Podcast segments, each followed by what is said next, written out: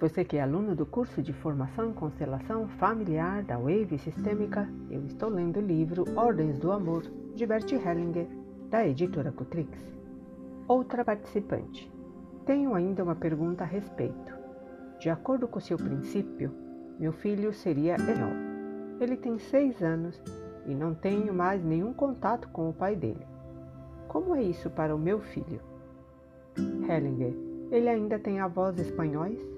Participante: Sim, tenho um avô espanhol. Hellinger: Isso geralmente se esquece, que junto com o pai também há uma família. Participante: Ele também tem tios. Risadas no grupo. Constelação de Eide. Câncer do seio. Nenhuma simpatia pelos homens. Hellinger para o grupo. Tenho uma mulher sentada a meu lado e quero trabalhar com ela agora. Ela vai dizer rapidamente do que se trata.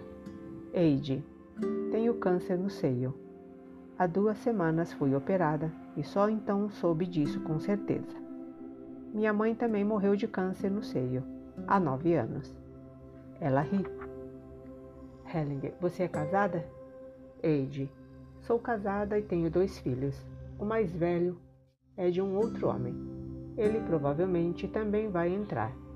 Ela ri mas não me casei com este homem. Meu marido atual adotou este filho. Hellinger. Terrível. Eide. Ainda temos uma filha em comum. Meu marido tem mais um filho, mas isso não me diz respeito. Provém de uma relação anterior dele. Hellinger. Por que você não se casou com o primeiro homem? Eide. Eu não quis. Pensei, agora tenho um filho e isso basta e também ele não é homem o homem certo para mim. Hellinger. Ah, sim. E seu marido atual? Esteve casado antes ou foi apenas um relacionamento? Eide. Foi um relacionamento. Ele queria casar-se com uma mulher, a mãe de seu filho, mas ela não quis. Hellinger. Está com o sistema atual.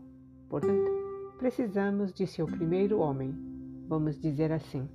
Você e o filho desse relacionamento. A seguir, seu marido, a primeira mulher dele, seu primeiro filho e, finalmente, a filha comum de vocês dois. A primeira mulher dele se casou? Eide, não, ela criou sozinha o seu filho. Hellinger, o homem de seu primeiro relacionamento se casou depois? Eide, isso não sei, pois não tivemos mais contato. Não foi um casamento. Hellinger. Quando existe um filho e se cria um vínculo, da mesma forma como um casamento. Então não se pode lidar com isso como você o fez. Foi o seu primeiro homem. Vamos ver isso mais precisamente agora. Coloque os, coloque os representantes. Então fica da seguinte forma. Imagine o papel sulfite deitado numa posição paisagem. No seu canto esquerdo um ao lado do outro, está Eide e o marido dela, um do lado do outro, bem no cantinho esquerdo do papel. Diante deles, olhando para eles, estão o segundo filho, adotado pelo atual marido, e a terceira filha, um do lado do outro, e olhando para os pais. Lá em cima, na parte de cima do papel, o primeiro filho do atual marido e a sua primeira mulher, olhando para o segundo filho e para a terceira filha. Do lado dele está a primeira mulher, que é a mãe desse, desse, desse menino que está ao lado dela. E ela está olhando para o cantinho inferior direito do papel e bem lá está o primeiro homem, que é o pai do segundo filho, que foi adotado pelo atual marido. E este homem, o primeiro homem, ele está olhando para fora. Ele está de costas para todo mundo, olhando para fora. Hellinger, como está o marido? O marido: Sinto-me aqui como num mini clube, com minha primeira mulher e meu primeiro filho. Não tenho nada a ver. Hellinger: Como está a mulher? A mulher: Os filhos estão no meu caminho. Eles me afastam do meu primeiro homem. Estão no meio. Hellinger: Como está o filho dela? Segundo filho: Quero ir para meu pai. Hellinger: E como está você aqui? Qual é a sensação? Segundo filho: Aper Muito apertado. Terceira filha: Estou muito próxima de minha mãe. Ela está muito perto e o meu pai muito distante. Hellinger: Numa família como esta, o filho do primeiro homem representa na nova família o seu pai e terá os sentimentos dele diante de sua mãe e de seu pai adotivo. E a filha representará a primeira mulher de seu pai e terá os sentimentos dela diante de seu pai e de sua mãe. Esta é uma lei inflexível.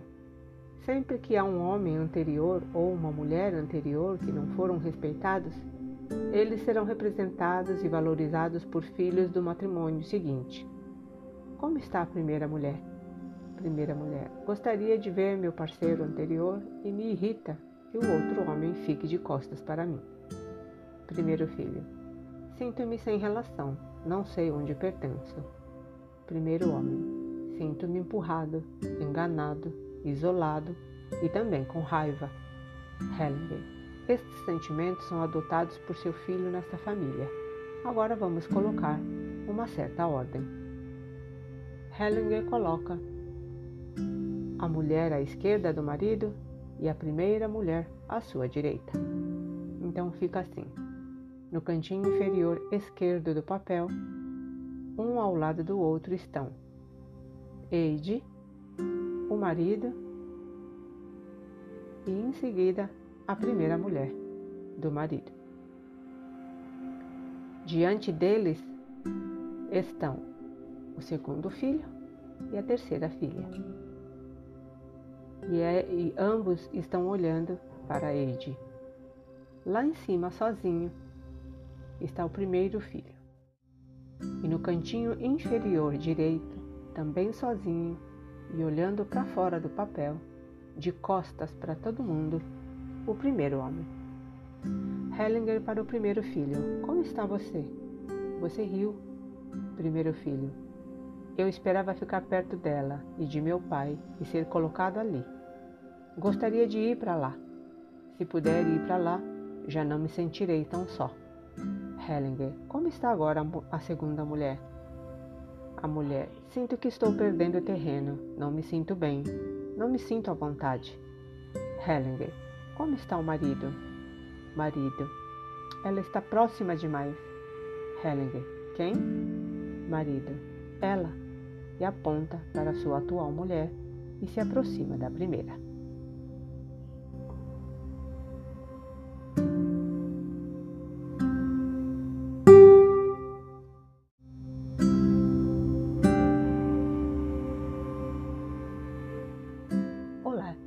Você que é aluno do curso de formação em constelação familiar da Wave Sistêmica, eu estou lendo o livro Ordens do Amor de Bert Hellinger, da editora Cutrix. Continuação da constelação de Eide. Hellinger permanece o vínculo com a primeira mulher.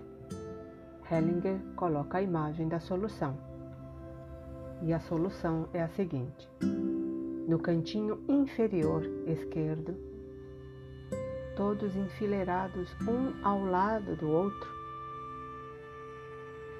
Vou começar com a terceira filha, da esquerda para a direita, terceira filha, depois o marido, depois a mulher e depois o primeiro filho. Lá em cima, na parte superior do papel, olhando para eles, estão a Eide, o segundo filho e o primeiro homem.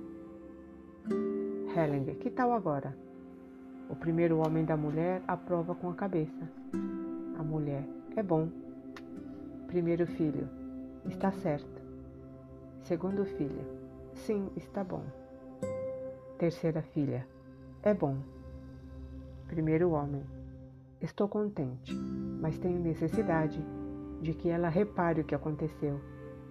Ela deveria vir para minha esquerda. A mulher ri. Hellinger, não quero continuar isso. Para Eide. Você quer colocar-se em seu lugar? Eide, depois de uma pausa. Este não é o meu lugar. Onde estão minha filha e meu marido? Hellinger, experimente ver se encontra algo melhor, por favor.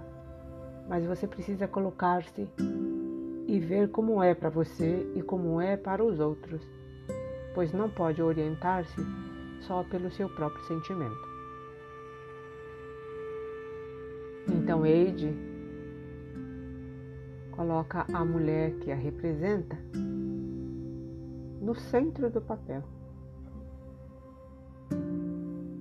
Hellinger, o que diz, o que diz isso o segundo marido? Marido, é um pouco estranho. Ela precisa saber o lugar onde pertence. Aqui não é. Hellinger para Ed. Você perdeu todos eles. Para o grupo. Vocês notam como ela lida com eles sem consideração para com eles? Ela absolutamente não pensa no que sentem o primeiro homem e o marido atual. Não revela a menor simpatia pelos homens. Pensa que pode agir a seu bel prazer. Agora fica sentada entre as cadeiras. Este é o resultado. Para Eide, câncer é às vezes expiação. Segundo minha observação, que devo dizer é muito limitada, Câncer no seio é, às vezes, expiação pela injustiça cometida contra um homem. Para o grupo, uma grande injustiça foi cometida com seu primeiro homem e com o seu filho, porque lhe foi tirado o pai. O filho foi até mesmo adotado. Desta maneira, ele perdeu duplamente o pai, porque teve de passar para outra família e também perdeu o sobrenome do pai. Eide protesta. Hellinger, o que é legal não tem aqui a menor importância para mim. O filho precisa ter o nome do pai para se sentir bem. Para o grupo. Aqui se vê como prevalece o direito materno. Vocês percebem? Quando se trata dos filhos, só as mulheres decidem. Para Eide, vou deixar que a imagem fique assim e atue em você a precedência do mais próximo. Hellinger para o grupo. Aqui atua naturalmente uma outra dinâmica. Ela está em conexão com a família de origem de Eide, sobre a qual não se falou agora. Contudo, enquanto não se olha o sistema atual, não adianta, não adianta voltar ao anterior. Devemos começar pela frente, pelo sistema atual. Só depois disso se recua. Não adianta buscar a solução no passado sem antes ter colocado em ordem o que, o que ocorre no presente. Existe algo mais a se considerar. Há uma hierarquia entre os problemas. O que está próximo tem precedência sobre o anterior. Portanto, a família atual tem precedência sobre a família de origem. Se, portanto, na família atual algo de significativo precisa ser resolvido. O que na família de origem ainda não foi resolvido perde significado e força. Parceiros anteriores são mais tarde representados por filhos. Um participante. O senhor poderia esclarecer mais uma vez a lei inflexível? Hellinger. Que lei inflexível? O participante. No início do trabalho com esta constelação, o senhor mencionou uma lei inflexível. Hellinger, eu me recordo. Bem, sempre que houve um vínculo com um parceiro anterior, este fato pode ser verificado e sempre existe um vínculo forte quando há filhos. E os parceiros entram depois numa nova relação e têm filhos em comum. Os parceiros anteriores são representados por esses filhos e a injustiça que tenham sofrido é vingada por esses filhos contra os próprios pais. No caso presente, isso significa que a filha representará a ex-mulher de seu pai, até que a injustiça cometida contra ela seja reconhecida e colocada em ordem. e o filho representará na nova família o antigo parceiro da mãe, portanto, o seu próprio pai. Até agora, não presenciei nenhuma exceção a essa dinâmica. Portanto, quando algo assim vem à luz na colocação de uma família, começo por este ponto e só passo ao seguinte quando isso é colocado em ordem. Por essa razão, antes de começar a colocar uma família, sempre pergunto pelos vínculos anteriores dos pais. Uma participante. A representação de um ex-parceiro está sempre ligada ao sexo da criança ou pode acontecer também que uma menina represente um ex-parceiro da mãe? Hellinger. Quando num casamento existem só meninos ou só meninas, pode acontecer que uma menina represente um parceiro anterior da mãe ou que um menino represente uma parceira anterior do pai. Nesse caso, o menino corre o risco de tornar-se homossexual. Não sei se o mesmo acontece com meninas, mas com meninos já presenciei casos assim. Filhos extraconjugais durante o casamento. Outra participante. O que acontece com crianças que nascem de uma relação extraconjugal durante o casamento? Hellinger. Filhos imputados? A participante. Sim. Hellinger. Pertencem sempre ao pai. A participante. Se o fato se repete, o que acontece? Meu pai teve um filho dessa maneira e meu marido também. Hellinger. É preciso distinguir. Quando um homem casado tem um filho com outra mulher, precisa deixar o casamento e ficar com ela. O novo sistema tem precedência sobre o antigo. Quando não age assim, é muito mal para todos. Se tiver uma nova relação com filhos, precisa ficar com essa mulher e esses filhos, mesmo que tenha muitos filhos em seu casamento. Naturalmente, continua sendo o pai destes e é responsável por eles, mas sua parceira só pode ser com a nova mulher. Para a mulher casada, isso significa uma carga pesada, mas qualquer outra solução costuma ser ainda pior. Quando uma mulher casada tem um filho com outro homem, o filho precisa sempre ficar com este homem, o seu pai. Naturalmente, o casamento dela termina, mesmo que exteriormente continue. Não se sabe se então a mulher poderá viver com o outro homem, mas a criança sempre deve ficar com o pai. Via de regra, em nenhum outro lugar estará mais segura do que com ele. Um participante.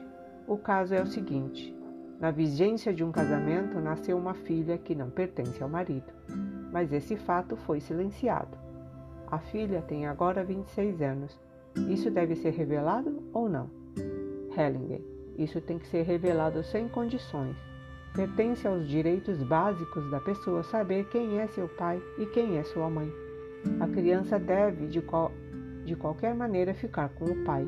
É para ela o único lugar seguro. Uma participante. De onde vêm essas regras que a criança precisa sempre ficar com o pai? Como o senhor explica isso? Hellinger.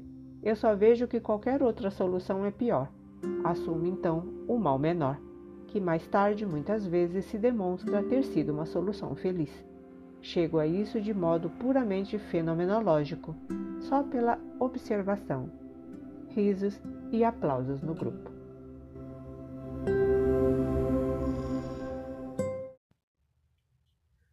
Olá, você que é aluno do curso de Formação em Constelação Familiar da Wave Sistêmica eu estou lendo o livro Ordens do Amor de Bert Hellinger, da editora Cutrix. Abortos não dizem respeito aos filhos. Um participante. Os irmãos devem ser informados por seus pais sobre abortos espontâneos ou intencionais? Hellinger. Não. Abortos espontâneos ou intencionais pertencem ao relacionamento íntimo dos pais e não dizem respeito aos filhos. Isso não deve ser dito a eles. Se o foi, precisa ser esquecido. E os filhos podem esquecê-los na medida em que tenham amor pelos pais e permitam que eles guardem os próprios segredos. Já os irmãos que nascem mortos não pertencem aos pais, pertencem à família, e disso os filhos podem e devem saber. Uma participante.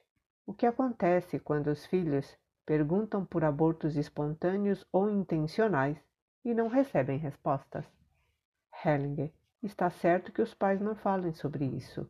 Esta é uma pergunta vedada aos filhos, uma intromissão no sistema superior. Quando não há solução. Uma participante. Tenho uma pergunta que já tensionava colocar ontem. Quando numa constelação não existe solução, como vimos ontem, quando o Senhor diz aqui não se vai adiante, precisamos interromper, o que acontece então? Já ouvi dizer igualmente que a pessoa que se defronta com um destino especialmente pesado também recebe forças especiais. Sobre isso, nada foi dito ontem em sua conferência Céu e Terra, nem no presente seminário. Por favor, diga algo a respeito. Hellinger. Quando não se encontra nenhuma solução ou se manifesta, de repente, que não existe nenhuma, uma das intervenções mais difíceis para o terapeuta é interromper o trabalho nesse momento e renunciar à solução. Com isso, toda a força do problema não resolvido permanece com o cliente. Essa força busca a solução desde que o cliente se confie a ela. Esse processo pode durar anos e qualquer interferência alheia só piora a situação. Sigo o princípio de que cada cliente pode encarregar-se do, do, próprio problema. Se ele pode ser confiado a alguém, então será antes de tudo ao próprio cliente. Nenhum outro pode carregá-lo e resolvê-lo como ele.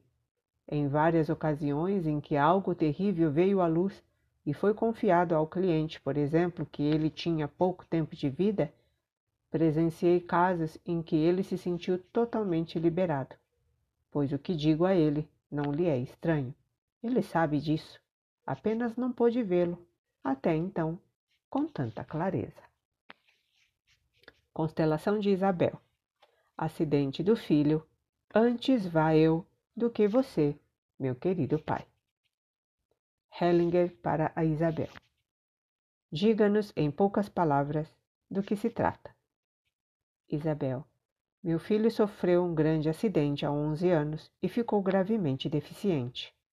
Creio que isso se relaciona com a família de meu marido, pois a mãe dele morreu num acidente. Também a irmã dele acidentou-se seriamente, mas agora já está muito bem. Hellinger. Qual é a idade do seu filho? Isabel. 31 anos. Hellinger. Vamos colocar agora seu sistema atual e mais tarde incluiremos as outras pessoas. Quantos filhos você tem? Isabel. Dois. Hellinger. Algum de vocês foi casado antes ou manteve uma relação estável? Isabel. Não. Hellinger. Bem, Coloque primeiro seu marido, você e os filhos. Depois, coloque ainda a mãe de seu marido. Então fica da seguinte forma: no cantinho superior esquerdo está a própria Isabel.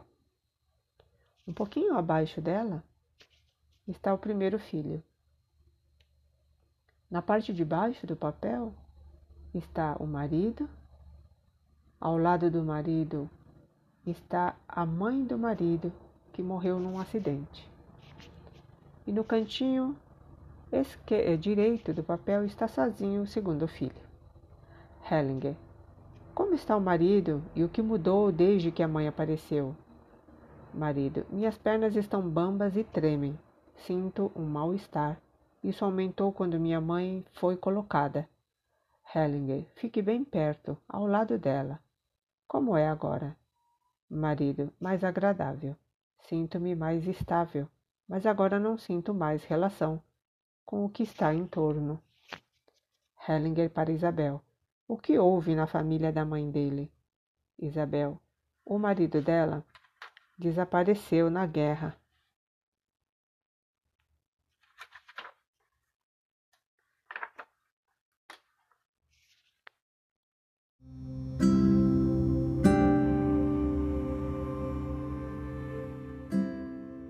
Você que é aluno do curso de Formação Constelação Familiar da Wave Sistêmica, eu estou lendo o livro Ordens do Amor de Bert Hellinger, da editora Cutrix.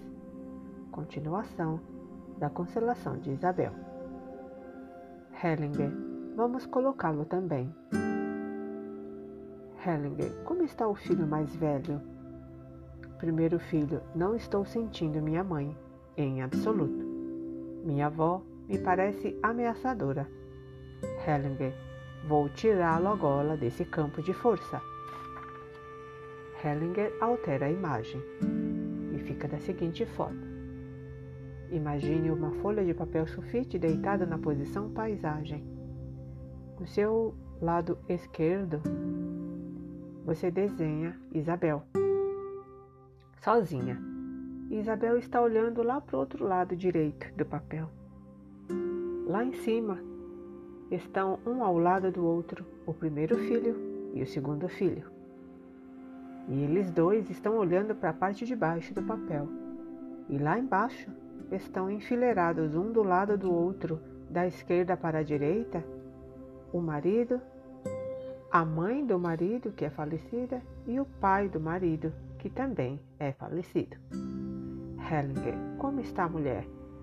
Mulher, agora estou melhor. Antes estava muito mal. Senti o coração oprimido por causa do filho mais velho. Com o marido não tenho nenhuma relação. Quando chegou a mãe dele, a situação ficou ameaçadora. Noto agora que algo está fluindo na direção de meu filho.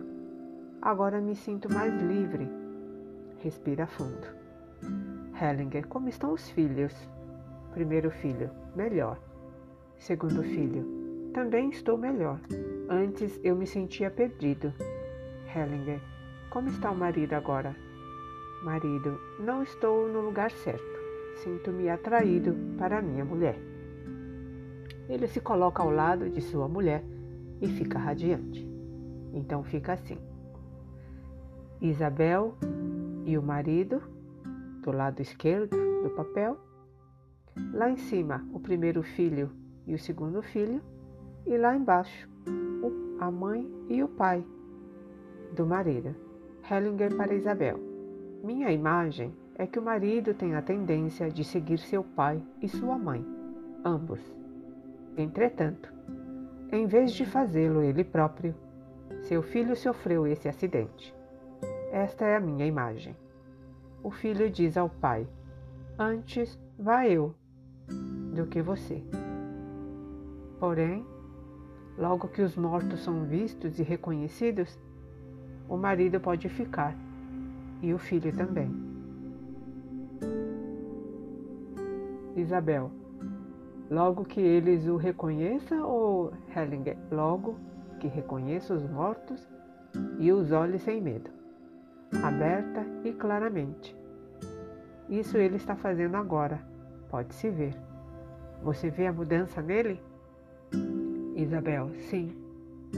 Hellinger, então seus filhos ficam livres.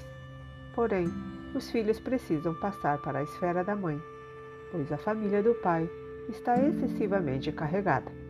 Está bem? Agora coloque-se você mesmo em seu lugar.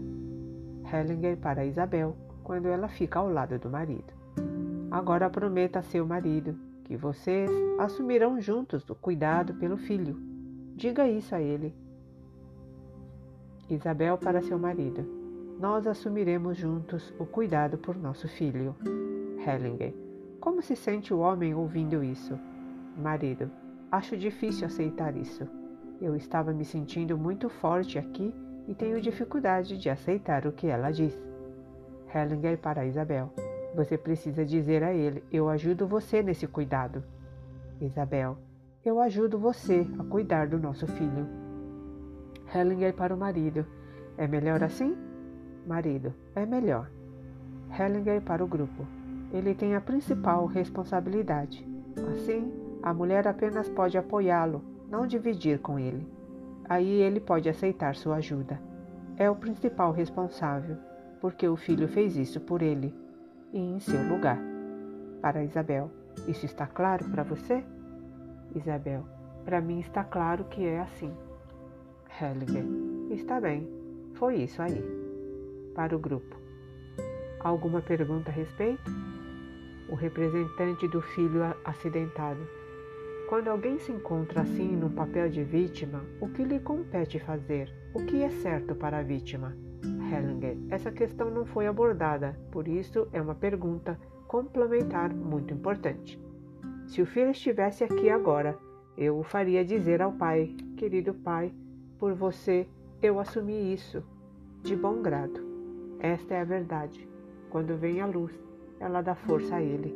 Você pode sentir isso? Representante do filho acidentado: Sim. Então o filho também não precisa mais ficar se perguntando outras coisas, por exemplo, por que o próprio pai não o fez. Hellinger: Isso mesmo.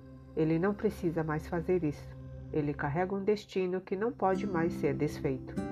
Porém, olhando para trás, reconhece sua motivação e com isso se torna mais fácil para ele reconciliar-se com esse destino. Então também pode aceitar de boa consciência e coração tranquilo os cuidados dos pais. Isso é importante porque o filho perde o medo de sobrecarregá-los e se vê num, num contexto de inocência e de amor. Representante do Pai. Quero acrescentar uma coisa sobre o final da constelação. Ficar diante de meu filho acidentado deu-me uma sensação de um vínculo incrivelmente forte e profundo. Hellinger. Essa foi mais uma informação importante para Isabel, uma participante. Só uma breve pergunta. Existe uma regra que determine qual dos filhos assume esse papel? Hellinger. Muitas vezes é o mais velho que o assume, mas não exige regra fixa. Outra participante. Gostaria de dizer que estou grata por ter podido participar. Esse filho foi colega de meu filho na escola. O que aconteceu aqui eu achei muito verdadeiro.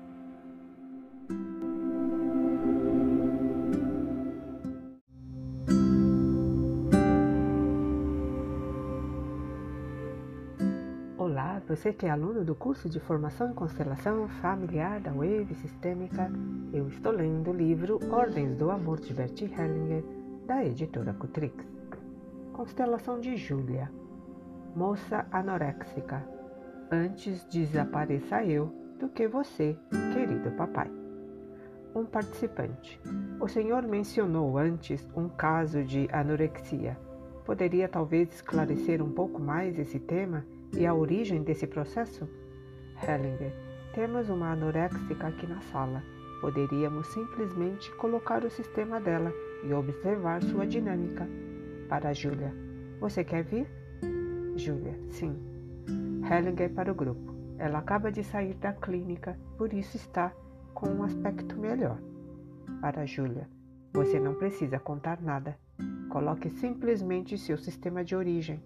Quem pertence a ele Júlia, meu pai, minha mãe, eu e quatro irmãos. Gostaria também de incluir um ex-namorado meu, pois somente comecei seriamente com a anorexia quando o conheci. Hellinger, não precisamos dele, apenas da família de origem. Algum de seus pais esteve antes casado ou num vínculo estável? Júlia, num vínculo estável não, mas houve para meu pai uma mulher importante com a qual ele não tem vínculo, mas que sempre permaneceu num segundo plano. Hellinger, vamos colocá-la também. Então fica da seguinte forma: imagine uma folha de papel deitada na posição paisagem e num formato de meia-lua, como se fosse uma letra C, começando lá em cima, a filha número 5, a filha número 3 a mãe. A número 3 é a própria Júlia. A mãe. O filho número 2. O pai. A filha número 1. Um, a filha número 4. E por último, a namorada do pai. Nesta ordem, como se fosse uma letra C. E o número, a filha número 5, ela olha para a mãe a filha número 3 olha lá para a parte de baixo do papel. A mãe olha para o filho número 2. O filho número 2 olha para a parte de baixo do papel. O pai também olha para a parte de baixo do papel, mais na diagonal, como se ele estivesse olhando para o cantinho inferior direito. A filha número 1 um olha para o lado direito do papel. A filha número 4 olha para a irmã número 5 lá em cima. E o namorado, a namorada do pai, olha para o pai. Helling, como está o pai? O pai aponta para a mulher que representa sua namorada. Quem é ela? Helling, a namorada secreta. Pai, desde que ela está ali, eu me sinto bem. Risadas no grupo. Pai, antes eu estava pensando comigo mesmo. Já é tempo de procurar uma mulher. Hellinger, como está a mãe? Mãe, numa pior. Não sei em absoluto o que eu estou fazendo nesse sistema. Hellinger, como está a filha mais velha? Primeira filha. Por um lado, sinto-me bem junto com o pai. Por outro lado, gostaria que minha mãe ficasse atrás de mim. Segundo filho. Sinto-me muito indisposto. Estou entre a mãe e o pai. A mãe está atrás de mim. Sinto-me empurrado para frente e não estou bem. Terceira filha. Tenho a sensação de que tenho de ajudar minha mãe. Quarta filha. Quero ficar com minha mãe. Estou irritada com meu irmão porque ele está na frente da mãe e não sei o que está fazendo a outra mulher a meu lado. Hellinger, vamos fazer agora uma pequena experiência para a representante de Júlia. Saia pela porta e feche-a atrás de si. Ela sai pela porta e bate atrás de si. Então fica da seguinte forma Sozinha do lado direito do papel está Isabel. Isabel não, Júlia, desculpa. Como se ela estivesse num outro ambiente. E ela está de costas para todo o resto que está do seu, do, do seu lado esquerdo do papel. E ainda em forma de letra C, em forma de meia-lua, está a quinta filha um pouquinho mais afastada dela, a mãe, depois o segundo filho, o pai, a primeira filha, a quarta filha e a namorada do pai. A mãe agora olha para o segundo filho e a namorada do pai olha para o pai. O pai, a primeira filha e a quarta filha estão olhando para o lado direito do papel. Hellinger, o que mudou para o pai? Pai, não aguento isso, é insuportável. Hellinger, o quê? Pai, que ela falte. Era minha filha. Hellinger para o grupo. A dinâmica da anorexia é a seguinte: antes desapareça eu do que você, meu querido pai. Quando a filha vai embora, o pai pode permanecer na família. A dinâmica aqui é esta: o pai se sente atraído para esta mulher, mas se a filha desaparece, ele precisa ficar. Esta é uma solução má, mas é esse sentido da anorexia. Deixei isso claro? Vários participantes. Sim. Hellinger. Agora vamos procurar uma solução melhor. Façam-na entrar de novo. Hellinger afasta o pai e sua amiga para o lado e coloca a mãe diante dos filhos. Então fica assim. Do seu lado esquerdo do papel, o pai e a namorada dele, uma ao lado do, um ao lado do outro, olhando para fora do papel, lá para o lado esquerdo do papel, de costas para todo o resto. E nas costas dele está lá em cima a mãe sozinha, e na parte de baixo do papel todos enfileirados um ao lado do outro, da esquerda para a direita, a quinta filha, a quarta filha, a terceira filha, o segundo filho e a primeira filha. A mãe olhando para eles e eles olhando para a mãe. Hellinger. O que acontece agora com a mulher? A mãe. Sinto-me aliviada. Primeira filha. Sinto-me confusa. Segundo filho. Melhor. Terceira filha. É bom estar assim alinhada. Quarta filha. Está razoável assim.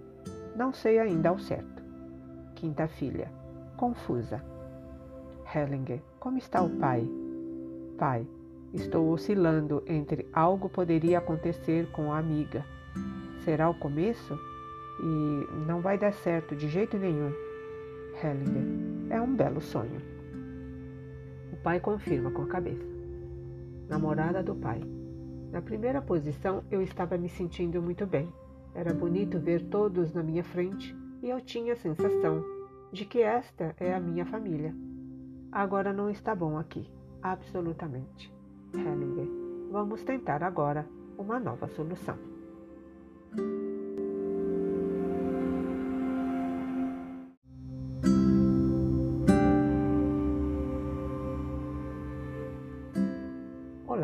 Você que é aluno do curso de Formação em Constelação Familiar da Wave Sistêmica, eu estou lendo o livro Ordens do Amor de Beth Hellinger, da editora Cutrix. Continuação da constelação de Júlia.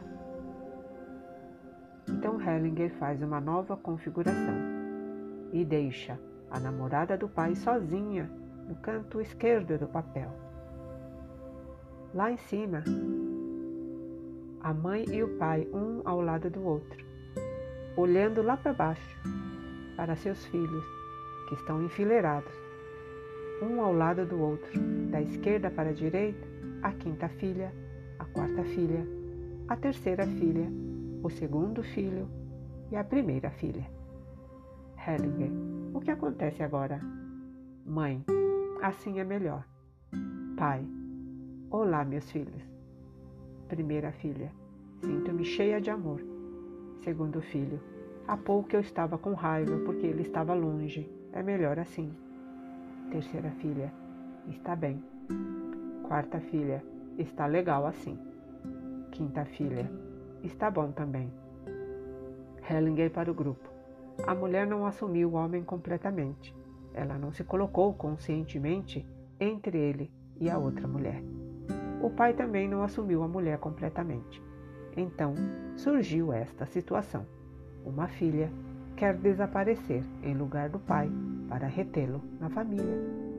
Para Júlia, você quer colocar-se em seu lugar? Júlia, eu me sinto tão no centro. É muito difícil suportar isto. Hellinger. Suportar a desgraça e a morte é mais fácil. Percebe isso? Ela sente vigorosamente com a cabeça. Hellinger. Agora olhe para a mãe e diga a ela: Mamãe, eu fico. Júlia. Mamãe, eu fico. Mamãe, eu fico. Hellinger. Mesmo que papai vá, eu fico. Júlia. Mesmo que papai vá, eu fico. Hellinger, diga-o tranquilamente com suas próprias palavras.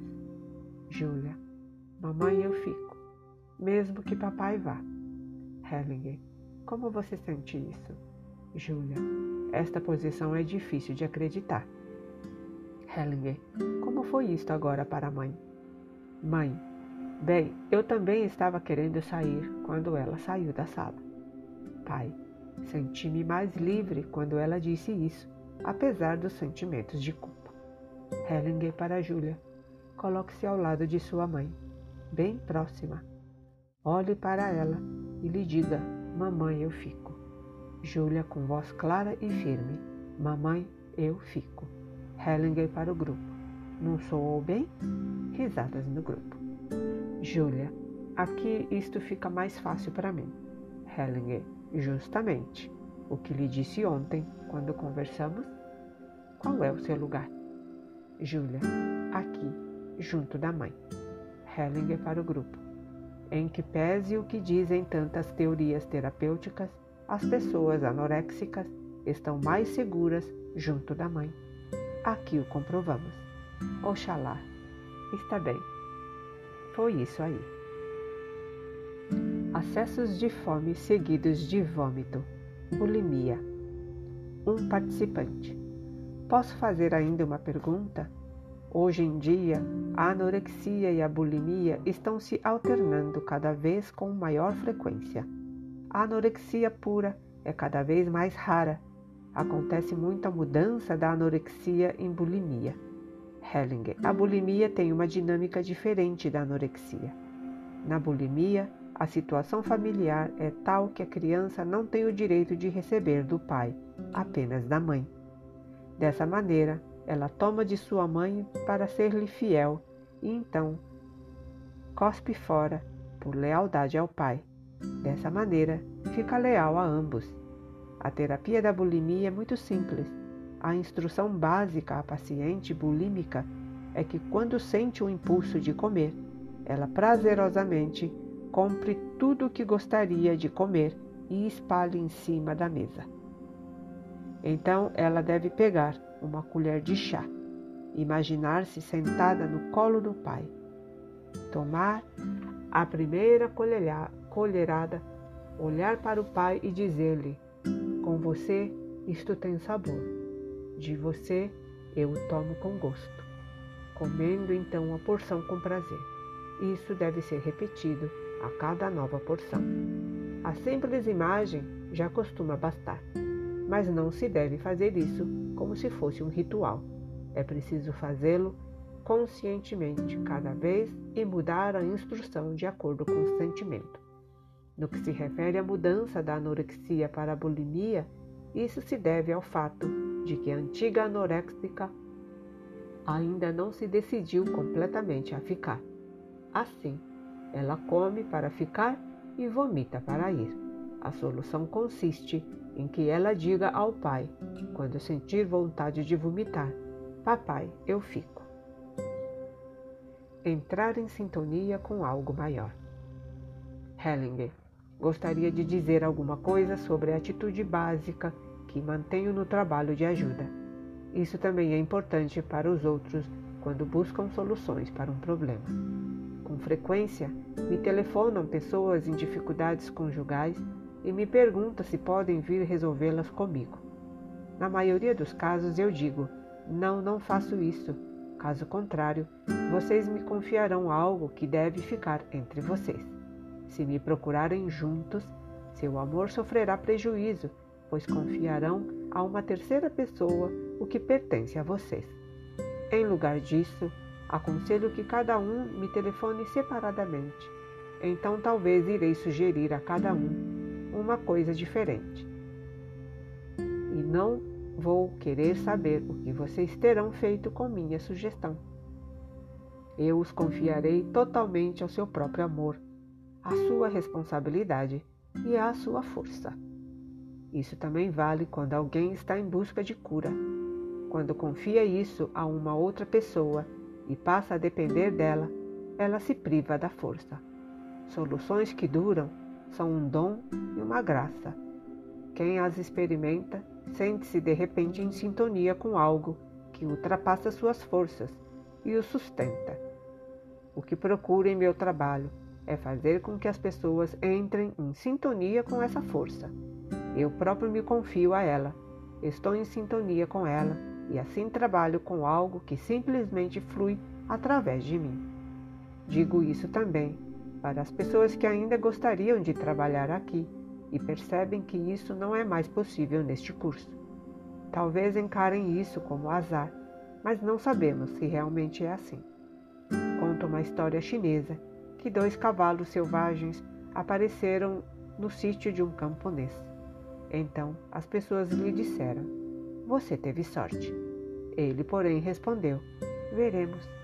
No dia seguinte, seu filho montou os cavalos, mas foi derrubado e quebrou uma perna. Então as pessoas lhe disseram: Você teve azar. Mas ele respondeu: Veremos. No dia seguinte, apareceram enviados do imperador, recrutando jovens para a guerra. Assim, nunca se sabe ao certo. Risadas e aplausos no grupo. Hellinger. O tempo deste seminário está esgotado. Para concluir, contarei uma história a vocês. É uma história filosófica, onde os interlocutores lutam pela verdade e pela compreensão, assim como outras pessoas lutam pela solução ou pela cura. Contudo, também neste caso, aquele que aparentemente ganha não subsiste sem aquele que perdeu, pois como poderia ele superar a fonte enquanto ainda está bebendo dela? Contudo, ao ouvirmos a história, não precisamos tomar posição. Por isso, enquanto a escutamos, sentimos-nos livres da pressão dos contrários. Eles só voltam a dominar-nos quando ficamos entregues a nós mesmos e nos sentimos obrigados a agir e, por conseguinte, a decidir.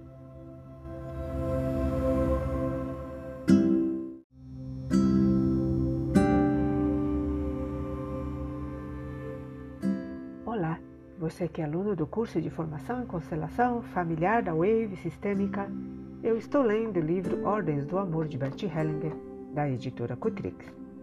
Dois tipos de saber. Um erudito perguntou a um sábio como as coisas individuais se integram num todo e qual é a diferença entre conhecer muitas coisas e conhecer a plenitude. O sábio respondeu: O que está muito disperso se converte num todo quando se dispõe em torno de um centro e, assim centrado, atua. Pois só através de um centro o múltiplo se torna essencial e real, e sua plenitude nos aparece então como simples e até modesta, como uma força tranquila que visa ao imediato e fica na base e próxima daquilo que ela sustenta. Assim, para experimentar ou comunicar uma plenitude, não preciso conhecer, dizer, ter fazer todas as coisas individualmente. Quem entra numa cidade atravessa um único portal. Quem bate um sino uma vez faz ressoar um em uníssono muitos outros sons. E quem colhe a maçã madura não precisa investigar sua origem. Ele a toma na mão e come. Quem busca a verdade, objetou o erudito, precisa também conhecer as particularidades. Mas o sábio contestou: Só sobre as verdades velhas é que sabemos muitas coisas. A verdade que nos faz progredir é ousada e nova, pois oculta o seu fim, como a semente oculta a árvore. Assim, quem hesita em agir, querendo saber mais do que o próximo passo lhe permite, deixa escapar o que atua ele toma moeda pela mercadoria e de uma árvore faz lenha. O erudito achou que isto era apenas uma parte da resposta e pediu ao sábio que explicasse um pouco mais. Mas ele recusou com um gesto, pois a plenitude começa como um barril de mosto doce e turvo que precisa fermentar bastante até tornar-se límpido. Quem tenta bebê-lo em vez de prová-lo, facilmente cambaleia. Perguntas a um amigo. Entrevista com Norbert Lins. A dimensão sistêmica dos problemas e do destino. Norbert Lins. Caro Bert, como é que você chegou à psicoterapia sistêmica? Bert Hellinger. É difícil para mim refazer esse caminho pois já se passou muito tempo. Porém, quando me lembre, um insight decisivo que veio quando pratiquei a análise do script segundo Eric Berne. Ele partiu da constatação de que cada pessoa vive de acordo com um determinado padrão. Esse padrão pode ser encontrado em histórias literárias, como contos de fadas, romances, filmes, etc que impressionaram essa pessoa. Pede-se a ela que mencione uma história que a comoveu em sua primeira infância, ainda antes do quinto ano de vida, e uma segunda história que a comove atualmente. Então se comparam essas duas histórias e, a partir do elemento comum a ambas, se deduz qual é o secreto plano da vida daquela pessoa. Eric Berne acreditava que esse script resultava das primeiras mensagens que os pais transmitissem, transmitem aos filhos, Entretanto, descobri de repente que isto não é verdade. Lins, como é que você descobriu isso? Hellinger, vi que alguns dos vi que, vi que alguns dos assim chamados scripts, portanto, dos planos de vida pelos quais as pessoas inconscientemente se orientam, decorrem de vivências bem antigas, independentemente de sua transmissão pelos pais. Quando alguém traz, por exemplo, a história do anão Rumpelstiltskin, vemos que se trata de uma história onde um pai entrega a filha e onde falta a mãe. Então, pode-se seguir essa indicação e perguntar à pessoa se na família dela alguma criança foi dada ou se ela própria foi dada. Então, talvez se manifeste que ela se sente como uma criança que foi dada e se propôs viver e se comportar como tal por toda a sua vida. Lins. Como prosseguiu seu trabalho com as histórias de scripts? Hellinger. Depois de algum tempo, descobri que muitas dessas histórias absolutamente não se referem à pessoa que as conta, mas a outra pessoa de sua família. Por exemplo, certa vez encontrei um homem que, em criança, se impressionara muito com a história de Otelo. Aí me ocorreu de repente que essa história não poderia referir-se a ele mesmo, pois uma criança não pode vivenciar o que Otelo vivenciou. Então perguntei-lhe de choque que homem de sua família matou alguém por ciúme. Ele respondeu: Meu avô. Sua mulher lhe fora infiel e ele fuzilou o amante.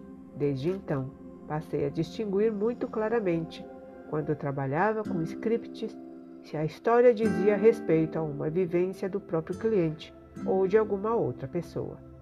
Assim pela primeira vez com a deparei pela primeira vez com a dimensão sistêmica dos problemas e dos destinos pessoais. Lins. Tudo isso resultou da observação? Hellinger. Não exclusivamente. Ao falar de scripts, Eric Berne já tinha considerado uma dimensão sistêmica, cujo alcance, entretanto, ele não reconheceu. Os que se dedicaram mais tarde à análise transacional voltaram a encobrir este ponto. Portanto, Eric Berne já me deu uma pista. Lins. Houve outras? Hellinger. Aconteceu um fato que me levou a uma pista sistêmica. Por longo tempo, pratiquei a, pratiquei a terapia primal. Nessa ocasião, trabalhei certa vez com uma mulher que manifestava sentimentos que eu não conseguia entender.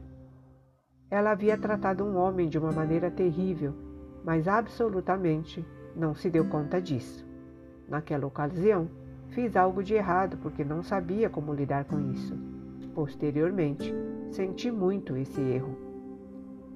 Lins, em que você errou do ponto de vista de sua compreensão posterior. Hellinger. Atribuí aqueles sentimentos a essa mulher como se fossem próprios dela. Só mais tarde verifiquei que existe o que se chama de sentimento adotado. Até então, eu partia do pressuposto de que só existem dois tipos de sentimentos: os primários, que são uma reação imediata a eventos ou uma ofensa, e os sentimentos que substituem os primários ou defendem contra eles. Por exemplo, uma pessoa fica triste quando deveria estar com raiva, ou fica zangada quando deveria sentir-se grata. Lins. Portanto, sentimentos secundários. Hellinger. Sim. O fato de existirem sentimentos adotados que alguém inconscientemente assume de outra pessoa e dirige a uma terceira que nada tem a ver com o assunto. Isso eu só percebi quando voltei a refletir sobre o caso. Assim, através da terapia primal, deparei-me também com a dimensão sistêmica dos sentimentos e dos destinos funestos. A seguir, fiz uma nova descoberta. Verifiquei também que os sonhos, às vezes, não dizem respeito à pessoa que sonha, mas a algo que pertence a outras pessoas da família. Quando atribuímos o conteúdo de um sonho à pessoa que o tem, podemos incorrer em equívocos e cometer injustiça contra ela. Portanto, os sonhos também revelam, às vezes, um envolvimento nos destinos de outras pessoas. Por outras palavras, eles também podem ter uma dimensão sistêmica.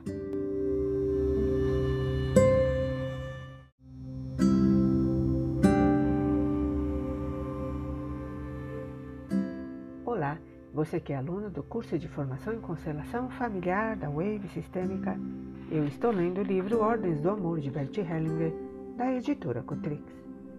Mestres e estimuladores. Lins, você citou Eric Berne como um dos seus motivadores. Pode citar outros mestres a quem você acredita algo em seu desenvolvimento como psicoterapeuta? Hellinger, são muitos. Meus primeiros mestres foram terapeutas sul-africanos formados nos Estados Unidos, que trabalhavam com dinâmica de grupos. Para participar desses treinamentos, que eram basicamente organizados por ministros anglicanos, para os colaboradores de sua igreja eram convidadas também pessoas de outras confissões e de diversas raças.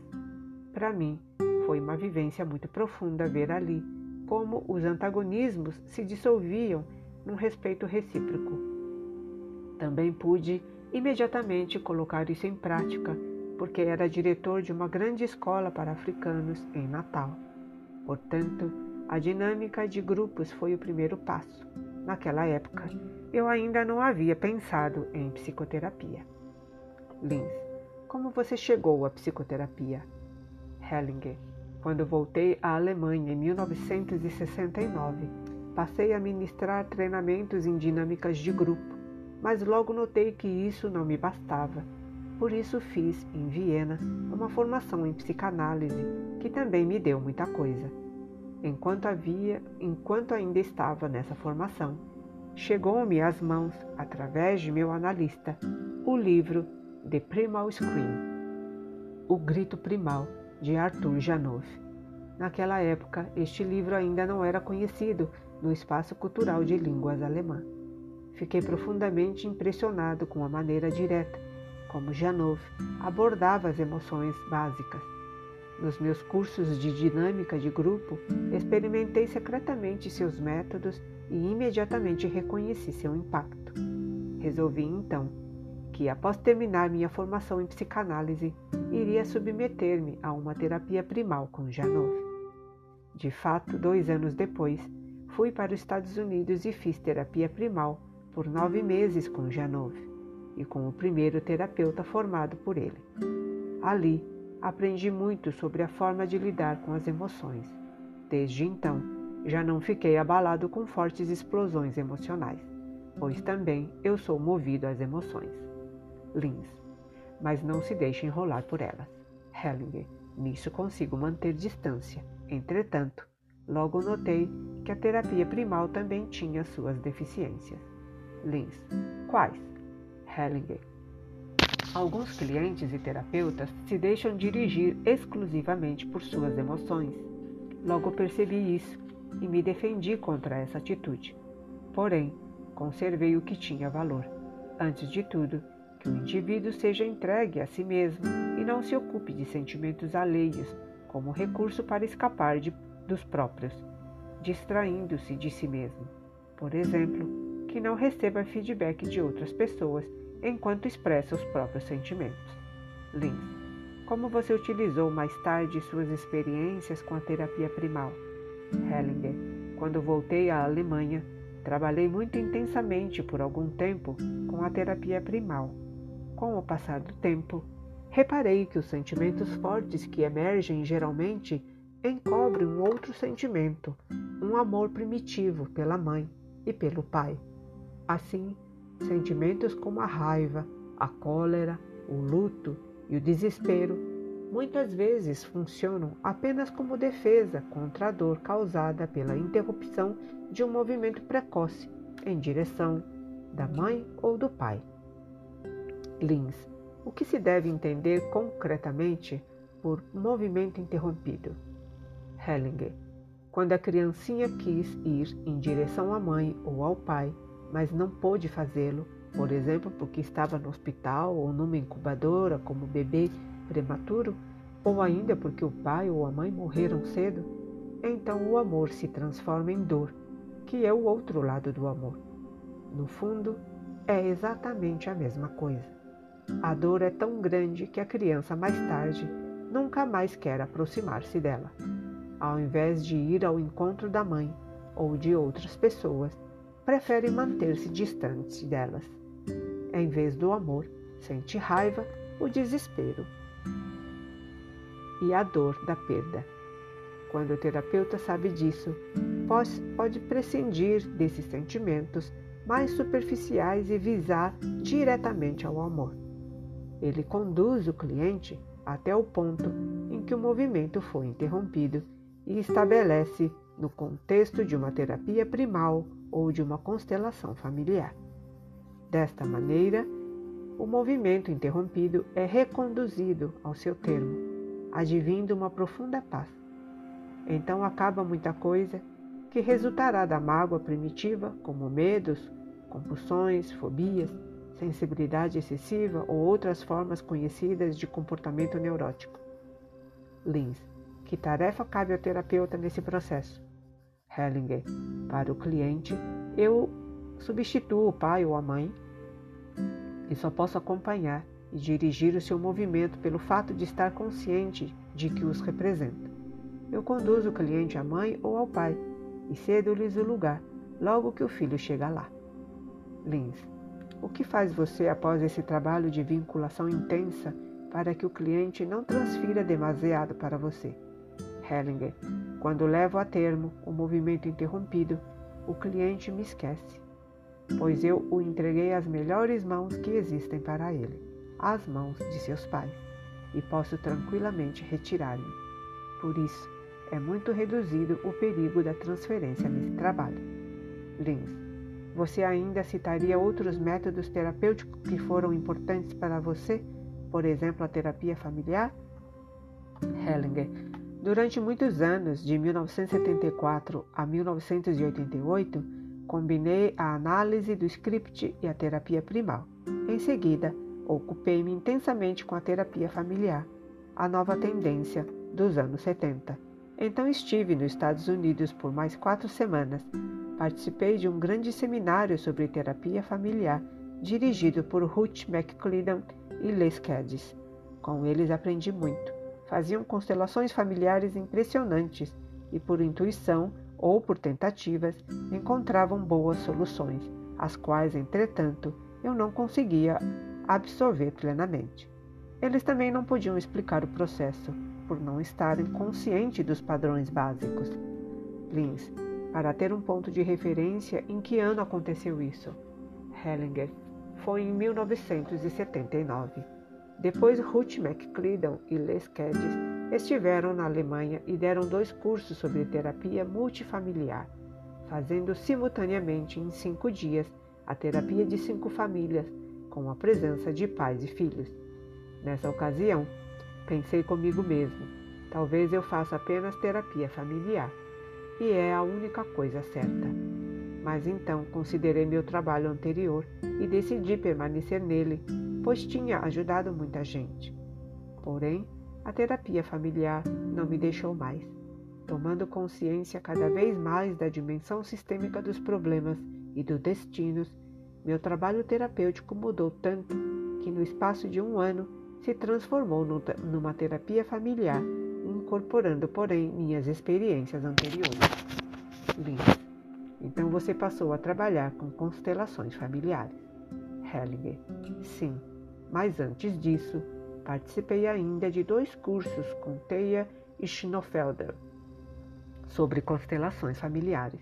Ela trabalhou de uma forma muito marcante que eu já entendia melhor, se bem que ainda não completamente. Então, quando estava escrevendo uma conferência sobre culpa e inocência nos temas, ocorreu-me de repente que existe algo que se pode chamar ordem de origem, isto é, a precedência que é anterior num sistema sobre o que é posterior. Lins. justamente com os sentimentos adotados e o movimento interrompido. Esta é uma abordagem original sua. Hellinger. O que significa aqui original? Um insight me ocorreu, como poderia também ter ocorrido a outros, por isso não faço nenhuma reivindicação sobre isso. Mas isso me proporcionou um modelo básico com o qual pude reconhecer e resolver as perturbações nas relações familiares. Só a partir daí pude começar a trabalhar com constelações familiares. No decorrer do tempo, reconheci outros padrões, por exemplo, a representação de pessoas excluídas através de outras que vieram depois, e a importância da compensação nas famílias e de grupos familiares.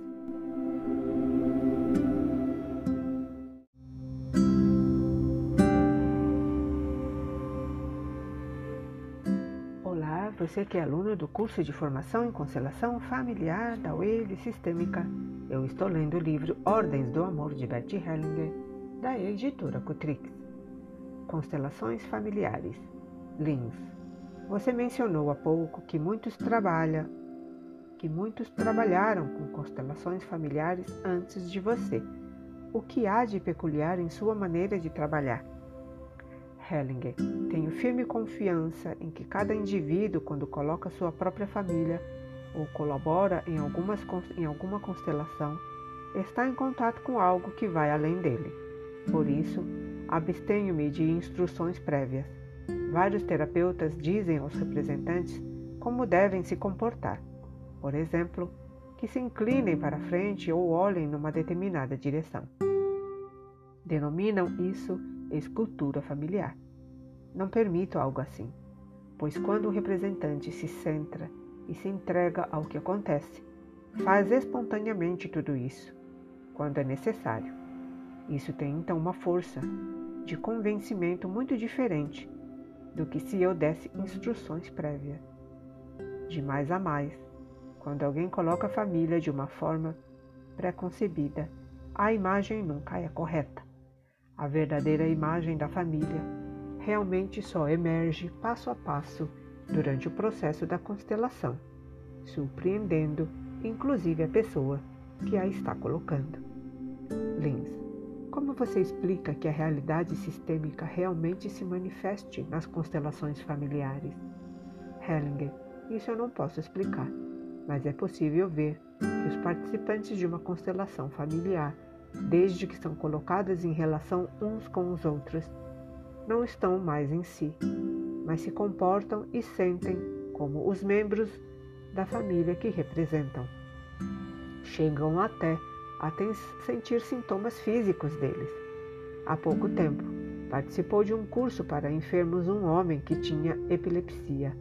Ele queria colocar seu sistema familiar, mas não pôde, porque não estava totalmente presente.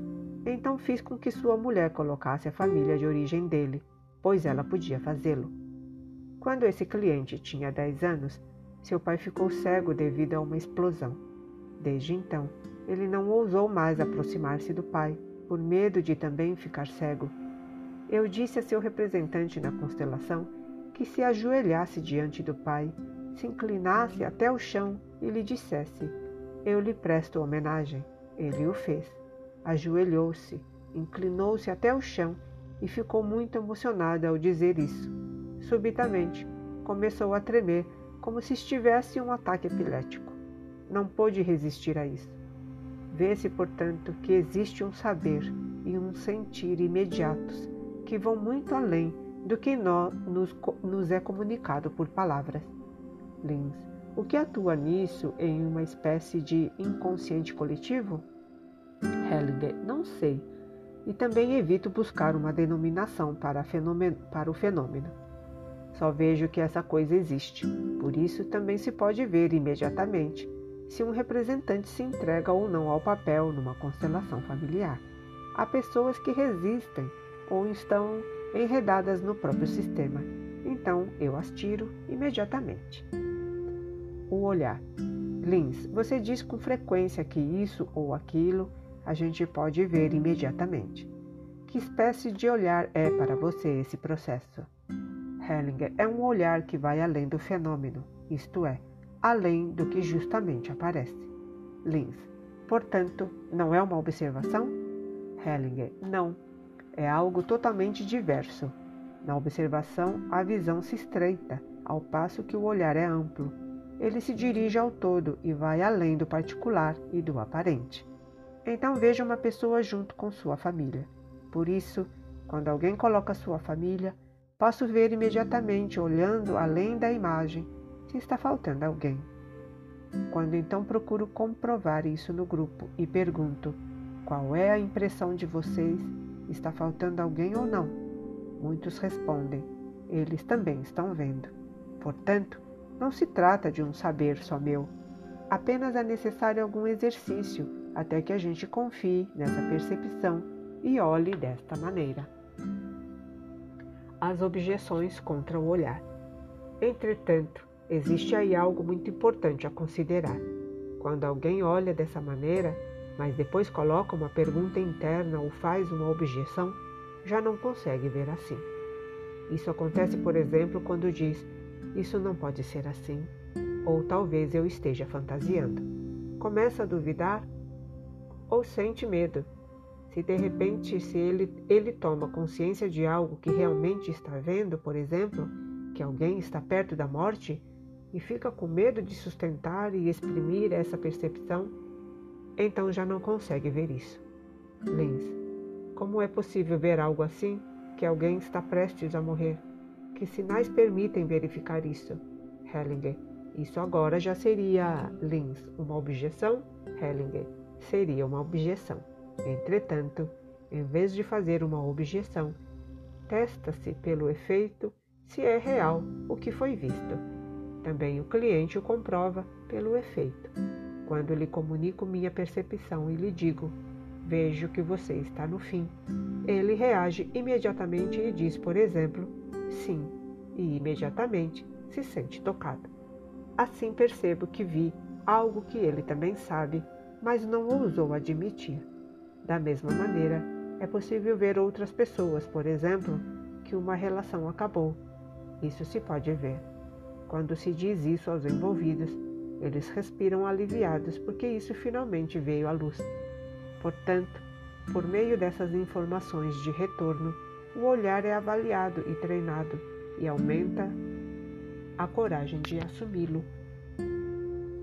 A hipnoterapia segundo Milton Erickson. Lins. Existe ainda outros incentivadores ou terapeutas a que você deve algo? Hellinger, devo muito aos discípulos de Milton Erickson. Lins. Você pode descrever mais precisamente o que recebeu de modo particular de Milton Erickson e de seus discípulos? Hellinger. A primeira coisa foi que Erickson reconhece o ser humano tal como é. Reconhece os sinais como são, deixando-se conduzir pelos sinais dos clientes que está diante dele. Isso se processa em vários níveis, num nível mais aparente, ouvindo as palavras do cliente, e num nível mais profundo, reparando em seus mais leves movimentos, pois o cliente transmite sinais que muitas vezes dizem muito do que expressa com palavras. O terapeuta vê e distingue esses sinais, esses níveis. É isso que muitas vezes desconcerta os clientes e faz muita gente me perguntar como é que eu vi uma coisa quando a pessoa disse outra, muito diferente. Mas eu vi como ela reagiu. Lins, de que discípulos de Erickson você aprendeu mais? Hellinger, Jeff Zeig e Steven Langton foram meus principais mestres nessa matéria. Antes eu já tinha participado de dois seminários com Barbara Steen e Beverly Stowe eles me introduziram aos métodos de Milton Erickson, assim como a programação neurolinguística e ao trabalho com histórias. Por exemplo, eles contavam a cada pessoa no grupo uma história que se ajustava a ela. Por outras palavras, apenas pela percepção imediata captavam alguma coisa e a de devolviam através das histórias. Nessa ocasião, tive vontade de fazer também algo semelhante, mas não consegui. Entretanto, dois anos depois, ocorreu-me num grupo pela primeira vez uma história terapêutica: o grande Orfeu e o pequeno Orfeu.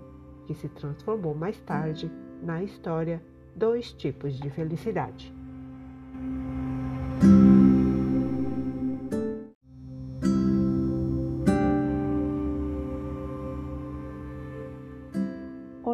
Você que é aluno do curso de Formação em Constelação Familiar da Wave Sistêmica, eu estou lendo o livro Ordens do Amor de Bert Hellinger, da editora Cutrix. A função das histórias. Lins. Quando é que você introduz histórias?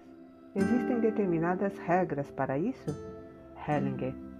Quando não vou adiante com alguém e noto que existe um bloqueio, às vezes me ocorre alguma história para essa pessoa.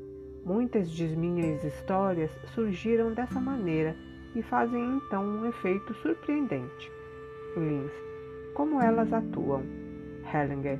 O primeiro ponto é que a outra pessoa já não precisa defrontar-se diretamente comigo. Se, por exemplo, eu lhe digo diretamente o que ela poderia ou deveria fazer, ela se vê como um oponente e precisa colocar limites diante de mim. Ainda que seja correto o que lhe digo. Ela precisa fazer isso para preservar sua dignidade. Mas quando lhe conto uma história, ela não se defronta mais comigo, e sim com os personagens da história. E muitas vezes não conto a história a ela, mas a uma outra pessoa, e ela não sabe que a história está sendo dirigida a ela. Só um parênteses aqui, gente. Se vocês quiserem aprofundar sobre esse assunto, leia sobre Milton Erickson. Lins, às vezes você também fala diretamente às pessoas, por exemplo, numa terapia individual. Isso faz alguma diferença? Você precisa ser mais cuidadoso nisso ou utiliza outras histórias? Hellinger, existem pequenos truques. Posso dizer, por exemplo, certa vez encontrei um homem que contou a alguém. Lins, portanto você faz um enquadramento. Hellinger, sim. Dou à história um enquadramento. Ela fica sendo uma história que outra pessoa conta a uma terceira e a atenção do meu interlocutor se desvia de mim. O enquadramento cria um grupo fictício onde a história é contada. Lins, muitas vezes, suas histórias parecem ter, além da função de esclarecer, a relaxar a atenção. Você segue um certo plano quando introduz histórias num curso? Hellinger. Não planejo às vezes, após um trabalho difícil, noto que o momento exige uma distensão e vejo se até tenho uma história ou me ocorre alguma nova e então conto-a. Isso ajuda o grupo a voltar à calma e a preparar-se para o que vem depois. Também são histórias desse tipo os exemplos que eventualmente uso para esclarecer alguma coisa. São igualmente pausas para descanso. Dessa forma, Procuro fazer com que um curso se desenvolva como um drama. Primeiro existe uma ação, depois uma certa reflexão, ou às vezes preciso contar alguma piada ou algo divertido quando a situação fica muito séria. Lins. Portanto, são também momentos de compensação. Hellinger. São momentos de compensação e, curiosamente, também de aprofundamento porque também se mobiliza o elemento contrário. Assim, não apenas o sério e não apenas o divertido, não só teoria e não só trabalho. Tudo isso vem junto, a vida completa. Experiências de vida. Lins, recapitulando a sua vida, que outras experiências pessoais, além das adquiridas através dos mestres, foram importantes para o desenvolvimento de suas formas de terapia. Hellinger. Naturalmente, uma experiência muito importante para mim foi meu convívio com os Zulus na África do Sul. Lá conheci uma forma de convívio humano totalmente diferente. Por exemplo, uma enorme paciência e também um enorme respeito mútuo. Lá é natural que ninguém ridicularize o outro Assim, cada um pode preservar seu semblante e sua dignidade. Também me impressionou muito a maneira como os Zulus lidam com seus filhos e como os pais fazem valer sua autoridade. Por exemplo, jamais ouvi que alguém tivesse falado depreciativamente dos próprios pais. Isso é impensável entre eles. Lins, na época você atuava numa ordem de missionários católicos. Como é que esse campo especial o marcou? Hellinger, essa foi para mim uma experiência de muita disciplina e trabalho intenso, que me exigiu amplamente e ainda produz seus efeitos. Na África do Sul, dirigi escolas superiores, ensinei várias disciplinas, especialmente o inglês, e administrei por muitos anos todo o sistema de ensino de uma diocese com cerca de 150 escolas. As experiências pedagógicas dessa época ainda me beneficiam hoje em meus cursos. Lins. Quando você deixou a ordem religiosa no início dos anos 70 e mudou de profissão, houve resistências? Hellinger. Quando me afastei, não houve resistências nem da parte da ordem, nem de minha parte. Foi um crescimento ulterior. Por essa razão, também não vivenciei minha saída como uma ruptura, mas como uma evolução. Lins. Portanto, sua saída foi totalmente pacífica? Hellinger. Sim, posso olhar para trás com bons sentimentos e ainda mantenho contato com alguns amigos da ordem. Reconheço o que nela recebi e também o que ali realizei. Os princípios insights. Lins. Você pode resumir os aspectos novos que introduz na psicoterapia sistêmica? O amor. Hellinger. O aspecto mais importante foi reconhecer que o amor atua por trás de todos os comportamentos, por mais estranhos que nos pareçam, e também de todos os sintomas de uma pessoa. Por esse motivo, é fundamental na terapia que encontremos o ponto onde se concentra o amor. Então, chegamos à raiz, onde se encontra também o caminho para a solução, que sempre passa também pelo amor.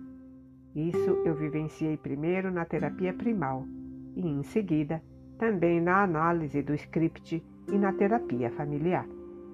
Notei que grande parte do tão descantado trabalho, decantado trabalho com emoções, onde o terapeuta diz ao cliente: solte sua raiva, deixe escapar o essencial.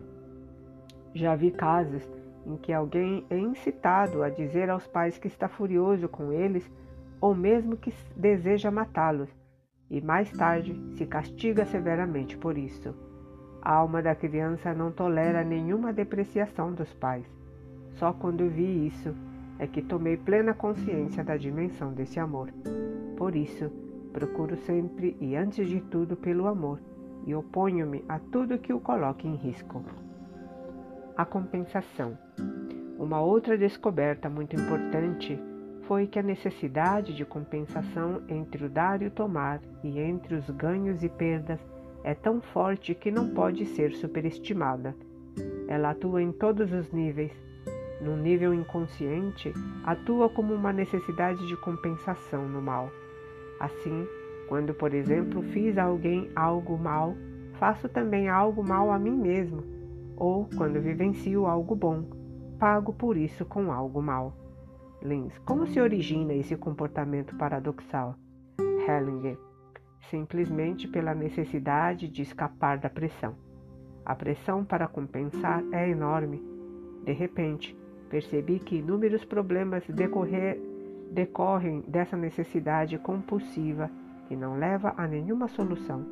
Deve-se encontrar num nível mais elevado uma outra forma de compensação através do bem, do respeito e do amor.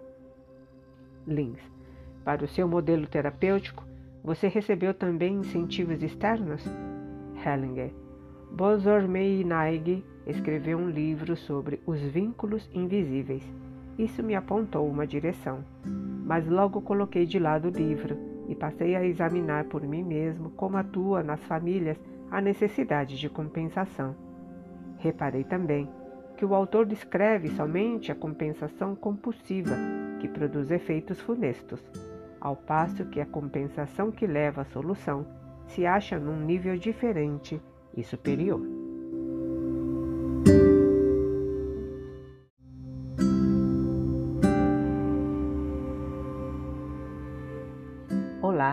Você que é aluno do curso de Formação em Constelação Familiar da Wave Sistêmica, eu estou lendo o livro Ordens do Amor de Bert Hellinger, da editora Cutrix. Direitos iguais de pertencimento. Lins. Existe ainda uma percepção básica que orienta de modo especial o seu esforço terapêutico? Hellinger. Identifico-me com um movimento que torna a unir o que foi separado mas de forma a primeiro descobrir o que separa e o que une. Nesse particular, minha descoberta mais importante foi que cada membro, vivo ou morto da família, do grupo familiar, tem o mesmo direito de pertencer ao grupo. Por outras palavras, a alma demonstra por seu modo de reagir a negação ou ao reconhecimento desse direito que se trata aqui de uma lei básica intimamente reconhecida por todos. Portanto, quando qualquer membro é excluído, reprimido ou esquecido, a família e o grupo familiar reagem como se tivesse acontecido uma grande injustiça que precisa ser espiada. Isso acontece, por exemplo, quando alguém, por razões morais, é declarado indigno de pertencer à família ou é deslocado por outra pessoa que ocupa o seu lugar. Acontece igualmente quando na família e no grupo familiar não se quer mais saber de alguém porque seu destino amedronta, ou ainda quando alguém é simplesmente esquecido, como uma criança que tenha morrido ao nascer. A alma não suporta que alguém seja considerado maior ou menor, melhor ou pior. Somente os assassinos podem e devem ser excluídos, isto é, os demais membros da família os despedem em seus corações com amor. Só uma ressalva aqui. Esse foi o primeiro livro que Betty Hellinger escreveu, né? E no decorrer das, da, das suas escritas, a gente percebe que essa frase que, ele acabou, que eu acabei de ler, ela se modifica ele percebe que até mesmo os assassinos, eles têm o direito de pertinência. A injustiça da exclusão é espiada na família e no grupo familiar, quando outro membro do sistema passa inconscientemente a representar, diante dos membros remanescentes ou agregados, a pessoa que foi escolhida ou esquecida. Essa é a causa mais importante de um envolvimento sistêmico e dos problemas que dele resultam, tanto para a pessoa envolvida quanto para sua família e seu grupo familiar. O direito básico de pertencimento não é, portanto, uma exigência imposta de fora. No fundo de nossa alma, nós nos comportamos como se tratasse de uma ordem pré-estabelecida, independentemente de nossa compreensão e justificativa. Na família reina, portanto, a lei da igualdade de todos. Pode-se dizer que cada um é tomado à sua própria maneira, a serviço da família, e ninguém é dispensável nem pode ser esquecido. Os problemas mais graves com que me defronto nascem do desrespeito a essa igualdade. Como terapeuta, recoloco diante dos olhos de todas as pessoas excluídas, logo que são de novo reconhecidas e acolhidas a paz volta a reinar e as pessoas enredadas ficam livres. Nesse reconhecimento mútuo de igualdade, reencontram-se com amor pessoas que talvez estejam separadas, marido e mulher, filhos e pais, são e enfermos, os que chegaram e os que partiram, vivos e mortos. Como terapeuta, empenho-me profundamente a serviço da reconciliação o que faz adoecer e o que cura nas famílias. Lins. Há algum tempo você também trabalha com pessoas gravemente enfermas.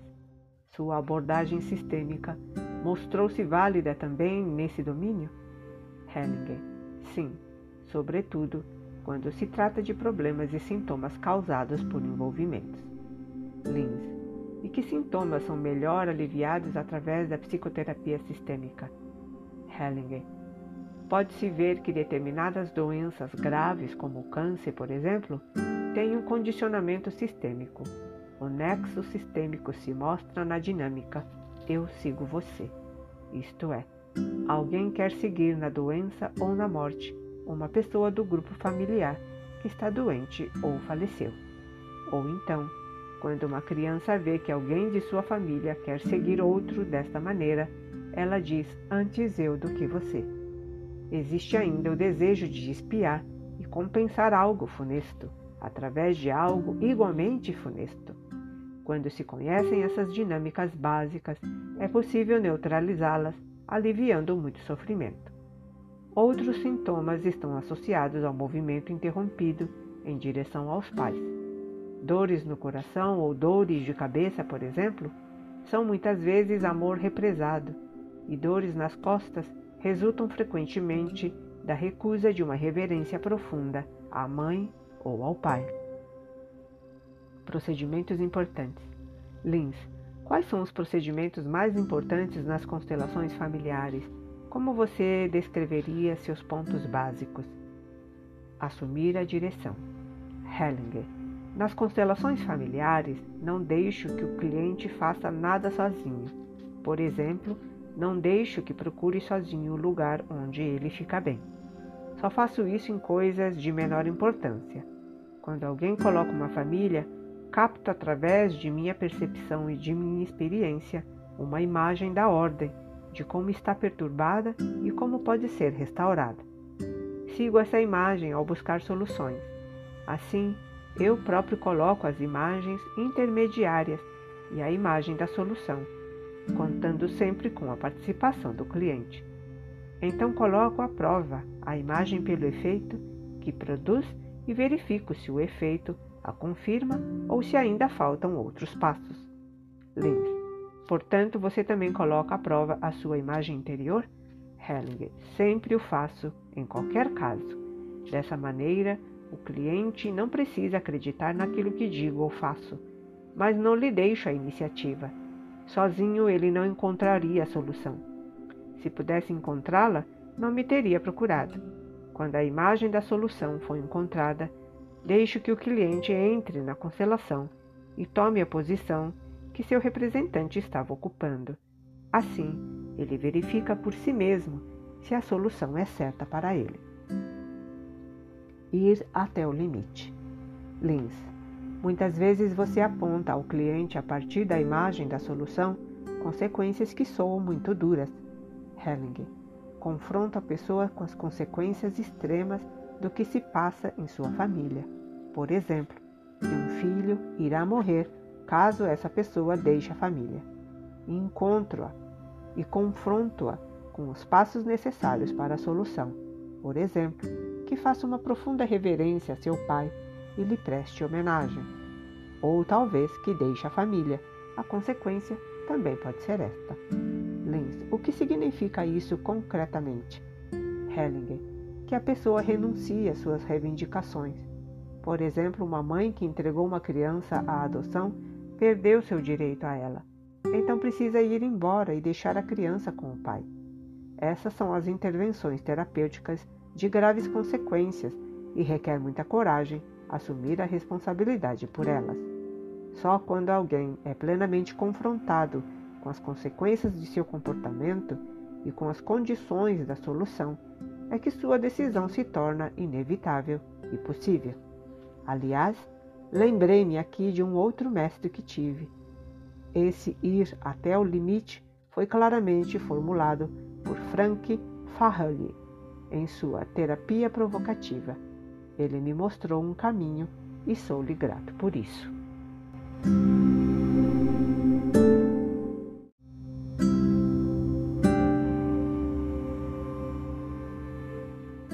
Olá, você que é aluno do curso de formação em constelação familiar da Wave Sistêmica, eu estou lendo o livro Ordens do Amor de Bert Hellinger, da editora Cotrix permanecer na realidade, mesmo que choque.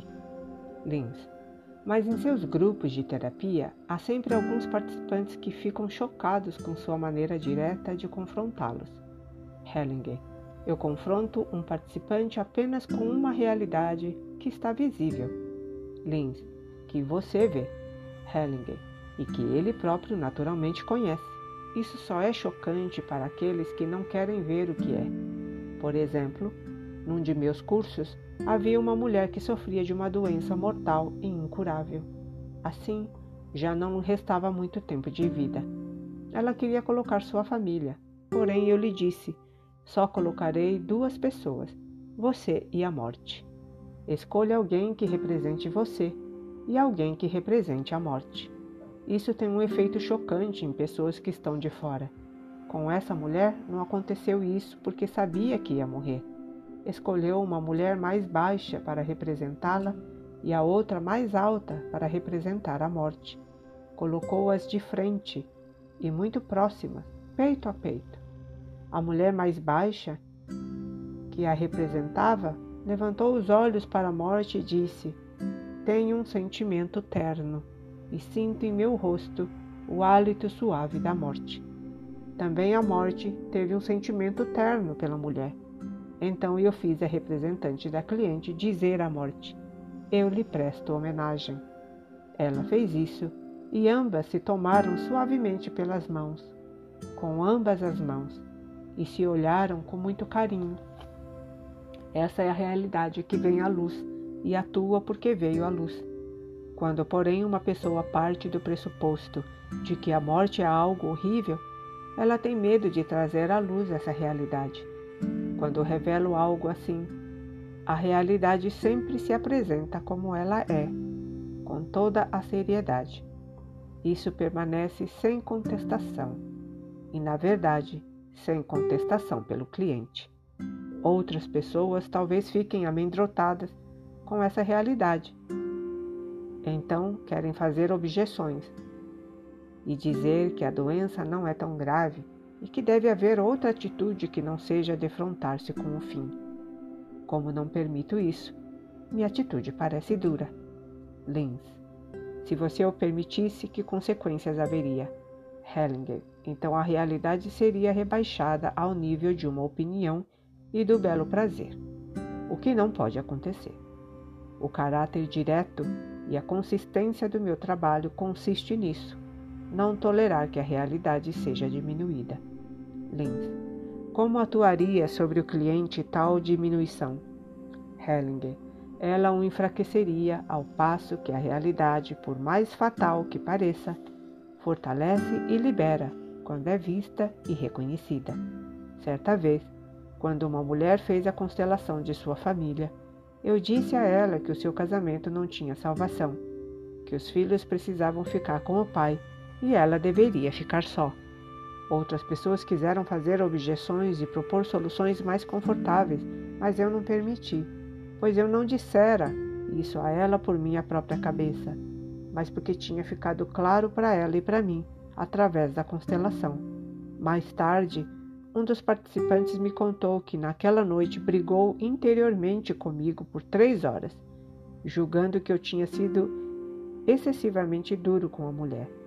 Entretanto, ela voltou radiante ao grupo da manhã, da manhã seguinte, e ficou claro para o participante que sua preocupação com a cliente e sua briga interior foram em vão.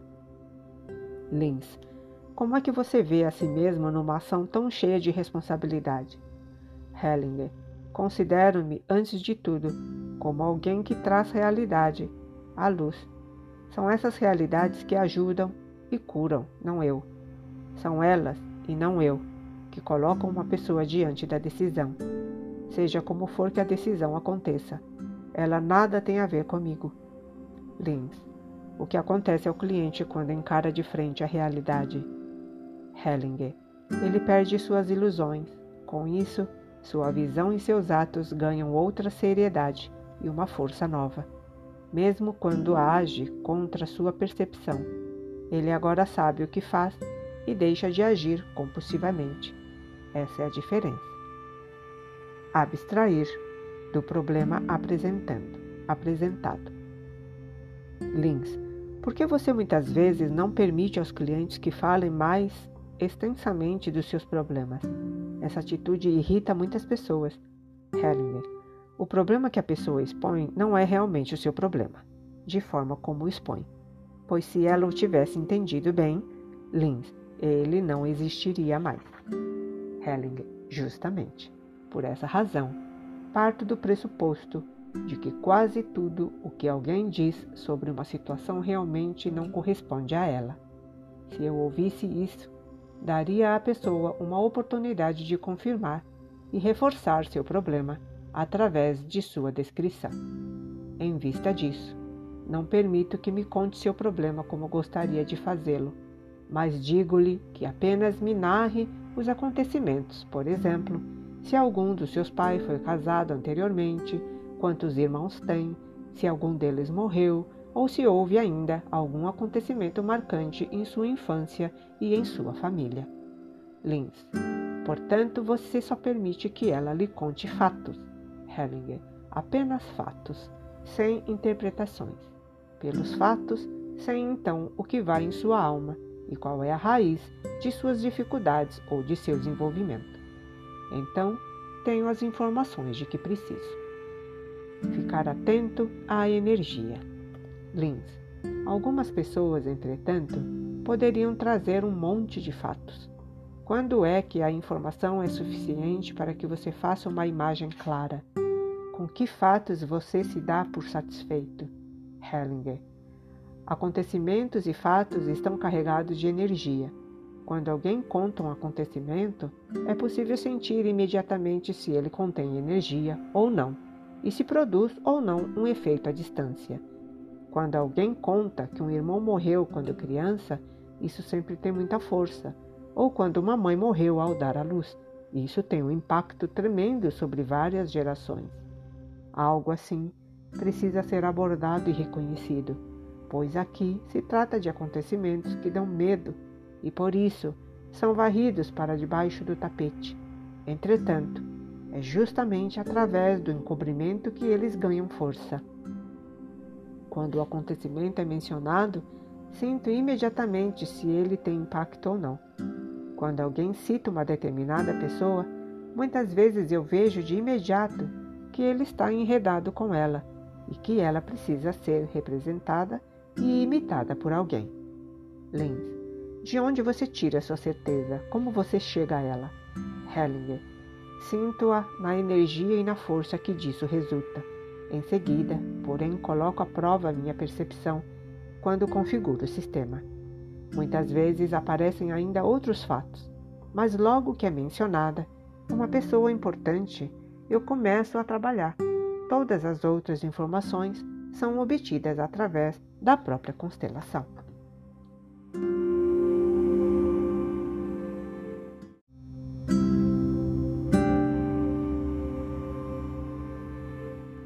Olá, você que é aluno do curso de formação em constelação familiar da Wave Sistêmica, eu estou lendo o livro Ordens do Amor de Bert Hellinger, da editora Cotrix. Trabalhar com o mínimo.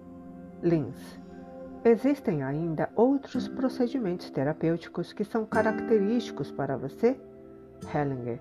Nas constelações familiares comprovou-se para mim a eficácia de trabalhar com o mínimo, que, portanto, eu, eu só faça o que for estritamente necessário e renuncie a ser completo. Caso contrário, a energia reflui para a curiosidade e para a vontade de saber e se desvia da ação. Quando a solução se torna visível, interrompo imediatamente. Interrompo no auge da mobilização, porque então está presente o máximo de energia. Pelo corte, fecha o caminho ao escape da energia para as discussões. Assim ela permanece concentrada para a ação. Pela mesma razão, não tolero extensos comentários posteriores. Lenz. Que efeitos teria o comentário posterior? Hellinger. Enfraqueceria o impacto sobre o cliente e daria oportunidade a outros participantes de direcionar a energia para si e para seus próprios problemas. Linz. Isso quer dizer que você passa logo a outro cliente ou muda o tema. Hellinger. Sim, passo logo à pessoa seguinte. A interrupção como recurso. Linz. O que você faz quando não encontra nenhuma solução numa constelação familiar? Hellinger. Quando não encontro solução, interrompo imediatamente e também nesse caso não permito discussão a respeito. Então o corte faz efeito. Esta é uma intervenção difícil. Muitas vezes o participante encontra, depois de um ou dois dias, o que ainda faltava para a solução. Isso talvez não teria sido possível sem a interrupção e a força que ela mobiliza. Lins. Assim, a interrupção de um processo de constelação familiar tem também um efeito terapêutico? Hellinger. Também é útil ao cliente. O mesmo vale quando é necessário admitir um insucesso. Às vezes digo, por exemplo, agora nada posso fazer aqui e deixo que fique nisso. Embora veja que a situação é má para o participante, não me preocupo com isso, pois quando deixo ficar assim, talvez ocorra outra pessoa do grupo algo a respeito. E essa pessoa traga a palavra que faz progredir. Por essa razão, não me esforço por ter tudo na mão, mas nado a favor da corrente. Também os outros participantes nadam comigo na mesma corrente e existe entre todos uma troca que ajuda a levar a um fim positivo. Esquivar-se da curiosidade. Lins. Essa é uma bela imagem. Já presenciei muitas vezes como você resiste a uma pergunta recorrendo a uma resposta de duplo sentido ou a uma observação irônica. Qual a razão disso? Hellinger. Quando alguém faz uma pergunta séria e importante para ele, sempre a respondo. O respeito exige isso. Mas quando ele me faz uma pergunta só para me colocar à prova, então me esquivo dela usando uma expressão ambígua ou uma piada, mas eventualmente também por meio de uma confrontação. Lins. Muitas vezes também está em jogo a curiosidade. Hellinger. A curiosidade é uma desconsideração para com a outra pessoa. Da mesma forma como não faço perguntas por curiosidade, não permito que me sejam feitas. Não controlar resultados. Lins. Às vezes você dá a impressão de não precisar de feedback quanto à eficácia de seu trabalho e também de não querer recebê-lo. Por quê? Hellinger. Eu preciso de feedback. O principal retorno me vem durante o próprio trabalho, quando vejo o impacto imediato sobre as emoções do cliente e as mudanças que ocorrem. Entretanto, nunca me limito a trabalhar com um sintoma, de modo que precise investigar posteriormente se ele desapareceu ou não. Meu objetivo não é eliminar um sintoma, mas fazer com que alguém volte a sentir-se em casa com sua família, de maneira a ficar em ligação com todas as boas forças que nela atuam. E isso dá a essa pessoa uma enorme energia e é sempre um êxito. Em que medida isso age também sobre os sintomas é uma outra questão. Nesse particular, a competência cabe aos médicos e aos psiquiatras. Por essa razão, sempre encaminho também ao médico ou ao psiquiatra clientes com sintomas graves, quando vejo que é indicado no caso. Lins. Não perguntar pelo êxito tem um sentido terapêutico? Hellinger. Esta é uma pergunta importante que também me faço. Bem, eu me alegro quando, depois de algum tempo, recebo informações de terceiros sobre uma pessoa que ficou bem, mas essa pessoa eu nada perguntaria a respeito porque não me coloco entre ela e sua alma, entre ela e seu destino, entre ela e a grande alma, como a de denomino que a guia. Quando eu trabalho com essas pessoas, sinto-me em sintonia com seu destino, com sua alma e com a grande alma. Por isso, após concluir meu trabalho, posso retirar-me sem fazer uma investigação ulterior. Se eu ficasse curioso e quisesse investigar, não estaria mais confiando nessas forças. Isso teria efeitos maléficos, tanto para mim quanto para o cliente, porque então essas forças nos abandonariam. Lins. Quando um cliente lhe comunica, cheio de alegria, que a terapia surtiu bom efeito, isso está em ordem para você ou o deixa constrangido? Hellinger. Distancio-me disso como de uma tentação de poder. Lins. Não pode ser também uma tentação encontrar regras, regras a partir daí e confiar mais nelas do que no momento e no que, no que esta revela? Hellinger. É a mesma coisa. Também seria uma tentação de poder. Logo me deixo afetar por uma comunicação eufórica. Perco o chão debaixo dos pés e também minha clareza. E perco força. Neste momento, já não estou livre. Quando sei o mínimo possível, fico ao máximo presente a mim mesmo e centrado. Por causa disso, também não quero saber do cliente tudo o que ele já tinha tentado fazer para resolver seus problemas. Assim, fico totalmente desimpedido. O que importa é o momento. Lins.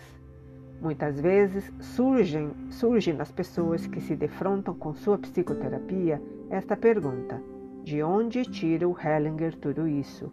Ou ainda, como chegou ele a ver as coisas dessa maneira? Hellinger, aprendi com muita gente. Lins, disso já falamos. Hellinger, a maior parte das coisas eu vejo no momento.